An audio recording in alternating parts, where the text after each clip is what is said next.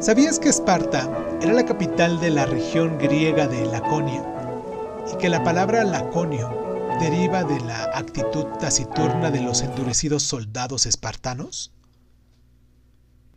Esparta, una pequeña ciudad en las agrestes montañas del sur de Grecia, contaba con el ejército más temido del mundo antiguo, eso se dice.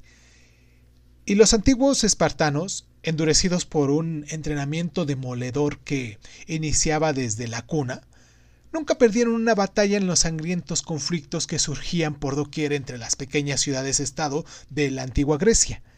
Y para constituir tan notable ejército, los ancianos espartanos revisaban a todos los recién nacidos en busca de deformidades o signos de debilidad.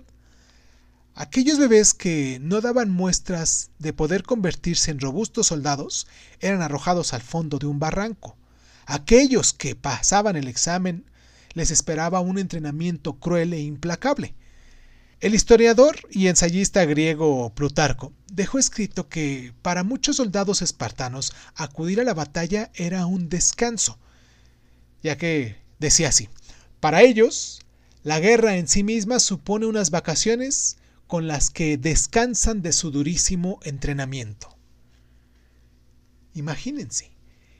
La rivalidad entre la militarista Esparta y su vecina Atenas eh, sobrevoló la historia de la antigua Grecia, ya que Atenas, el lugar en el que había nacido la democracia, era una sociedad mucho menos estricta, al contrario de su vecina en la que quedaba poco tiempo libre para dedicarlo a la cultura, Atenas fue la cuna de algunos de los hallazgos más extraordinarios de la filosofía, el arte y la ciencia que jamás había alcanzado el ser humano. Los dramaturgos, como ellos, eh, entre ellos Esquilo, Aristófanes, Eurípides y Sófocles, amén de filósofos, mm, Aristóteles, eh, Platón y Sócrates, Nacieron y vivieron en Atenas durante la edad dorada de esta ciudad, en el siglo V a.C. Y aunque unieron sus fuerzas de forma temporal para rechazar dos invasiones persas, la mayor parte del periodo clásico la pasaron compitiendo por el liderazgo del mundo helénico. Y cuando las ciudades iban a la guerra, y eso es algo que sucedió varias veces entre los años 550 y 350 a.C., se producía un choque de civilizaciones en el sentido más amplio del término, mientras que los famosos soldados espartanos tenían una tierra firme, Atenas destacaba por su poderío naval. Esta rivalidad acabó de forma abrupta cuando Filipo de Macedonia lanzó fuertemente una invasión al norte y a las ciudades-estado griegas y fueron absorbidas por un imperio que él y luego su hijo Alejandro Magno extendería sobre la mayor parte de Grecia y Asia.